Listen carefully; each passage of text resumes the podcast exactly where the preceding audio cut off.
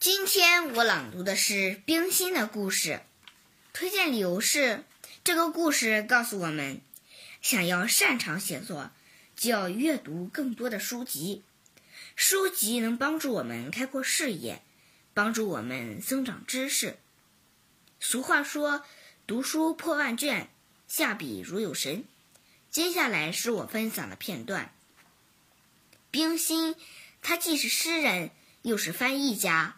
儿童文学作家，他那深厚的文学功底与他幼年时期以刻苦的精神博览书群、广泛涉猎是分不开的。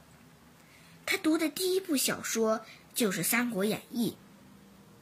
那时他只有七岁，《三国演义》的语言是文不甚深，言不甚俗。里面多是古文古雅的文言，因此冰心读起来非常吃力。要说读，其实是囫囵吞枣，但是《三国演义》里栩栩如生的人物形象，生动曲折的故事情节，吸引着小冰心，使他对书爱不释手，不读不快。冰心不愧是冰心，他克服重重困难，顽强的读书。仗着他天资聪慧，凡是遇到的生字全靠猜。实在念不明白，便上下连串着读，念的次数多了，意思也就大致通了。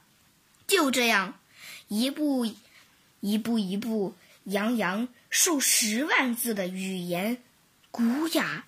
的《三国演义》被人至小呃被人小至大喜欢读书的小冰心啃完了。接着，他又以这种顽强的精神攻读另外的名著。冰心成名之后，一生创作硕果累累，有小说、诗歌、散文等许多作品。